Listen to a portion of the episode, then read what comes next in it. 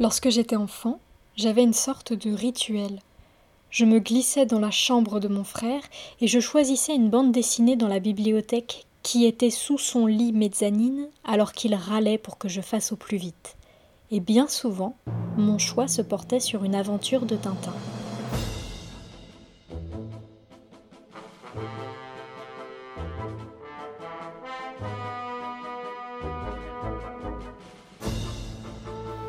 Chez moi, Tintin n'est pas une religion, mais il était suffisamment présent et aimé pour qu'on ait toutes les BD, les cassettes du dessin animé, et que ça puisse être un sujet de conversation partagé entre trois générations. Mais avant tout, Tintin était nocturne, puisqu'il était celui qui m'accompagnait vers le sommeil. Sauf que maintenant que j'y repense, j'ai comme un doute, une impression diffuse. Quand est-ce que Tintin, lui, dormait? C'est vrai ça, quand j'imagine Tintin, c'est toujours en train de courir, de sauter d'une voiture ou d'un train en marche, en train d'explorer des paysages étrangers ou de plisser les yeux en disant Que se passe-t-il, Milou? Et ça, ce n'est pas seulement la journée. Ça se saurait si les méchants restaient tranquilles la nuit. Pour approfondir la question, j'ai tendu mon micro à un tintinophile de ma connaissance.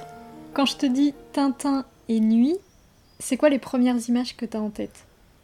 Tintin et nuit, alors j'ai beaucoup d'images en tête. Euh, les images du Lotus bleu, parce que c'est un de mes albums préférés. Les scènes de nuit, alors il est à l'hôtel, euh, il attend les instructions en fait de, de Mitsui Rato qui veut le rencontrer.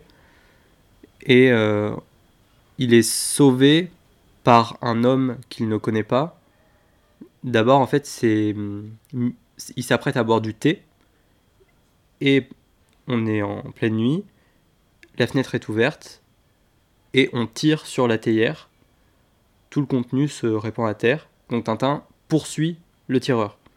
Et là, il est arrêté en pleine rue, il, n'a pas, euh, n'a pas capturé celui qui vient en fait de lui sauver la vie, parce que le thé était empoisonné. Mais ça, il se rendra compte plus tard.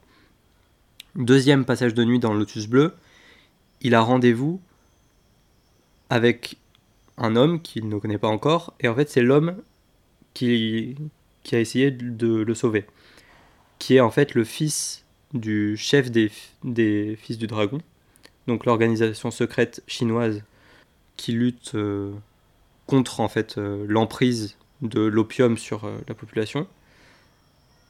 Et donc dans le lotus bleu, il y a, y a le, le poison qui rend fou. Et donc ce, ce, fils qui était euh, un sauveur pour Tintin est devenu fou et Je veut vais lui. vous couper la tête. Exactement. C'est euh, le plus connu. Mais à la base, c'était quelqu'un de, très important qui veillait sur Tintin. Et donc, dans deux passages de nuit, il a rendez-vous. Et je crois qu'il demande à un policier euh, Tai Pai Lung.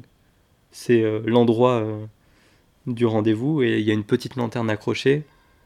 Et c'est vraiment en pleine nuit, on se demande qui est-ce qu'il va découvrir dans cette petite cabane un peu euh, isolé de tout. Est-ce que tu dirais que la nuit, c'est une période de grande, euh, de grande intensité chez Tintin? Est-ce que c'est des, est-ce que c'est des moments où il se passe beaucoup de choses? Oui, oui, oui. C'est des.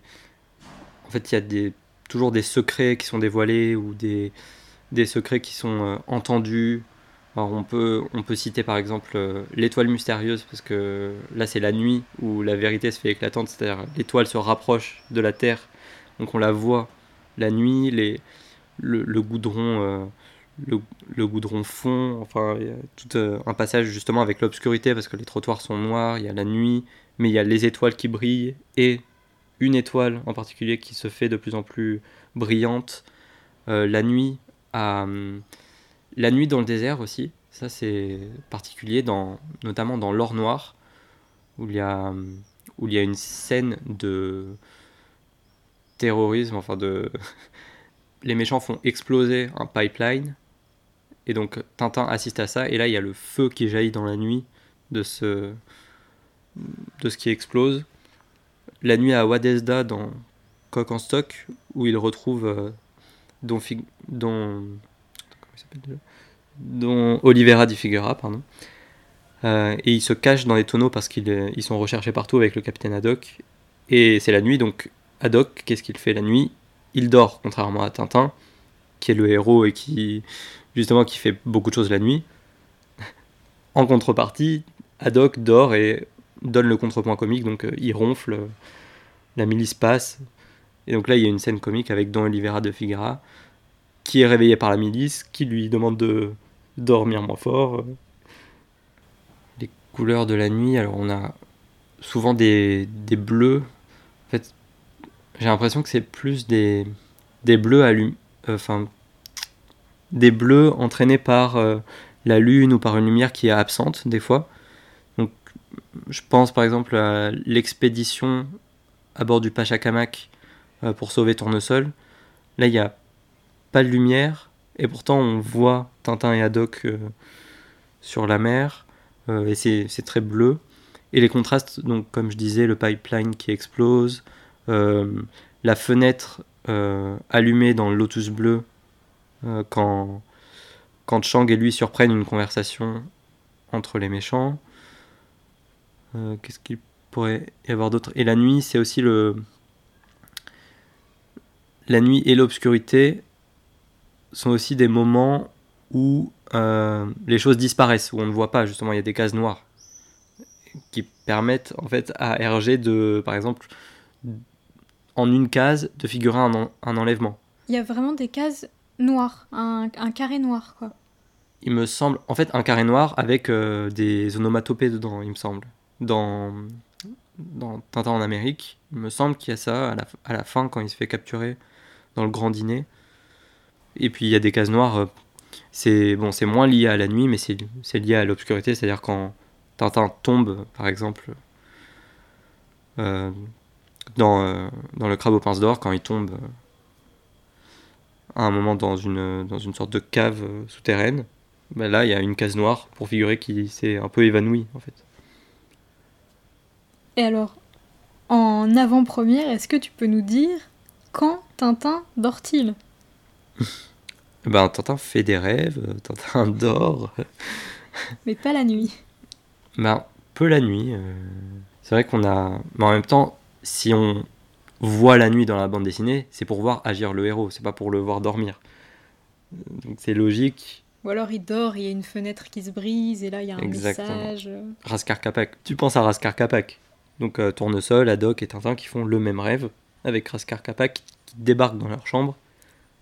Et en même temps, il y a une tempête. Donc euh, c'est les boules de cristal qui explosent par terre mais c'est aussi la, fenêtre qui explose, donc c'est vraiment très bien fait. C'est-à-dire que dans tous nos rêves, on a fait l'expérience de quelque chose qui se passe à l'extérieur, qui est transformé par euh, l'univers onirique. Et là, c'est parfait parce que le, le, lecteur, il voit Raskar Kapak agir, et en même temps, il comprend que c'est impossible,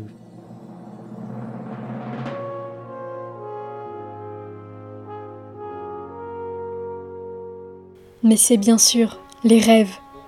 J'ai des souvenirs très nets et précis de cette horrible momie Rascarcapade, bien sûr, mais également du cauchemar de Tintin, coincé dans la pyramide, dans les cigares du pharaon.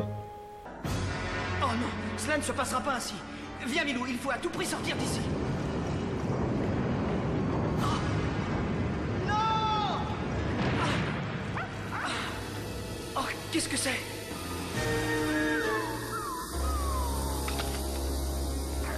Narcotique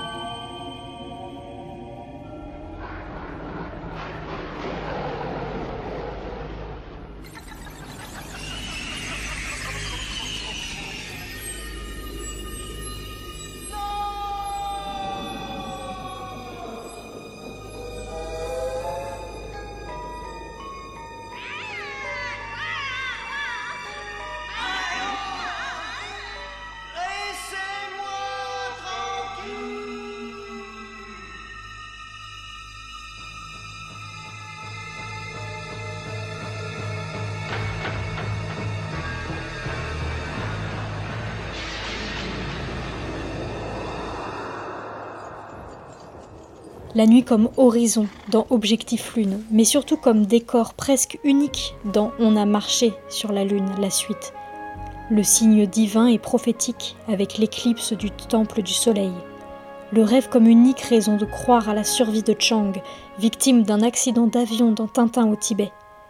Et Tintin, qui doit se faire des grasses maths de fou à Moulinsart pour compenser ses jours et ses nuits à courir contre les méchants pendant que c'est Nestor qui se tape tout le sale boulot.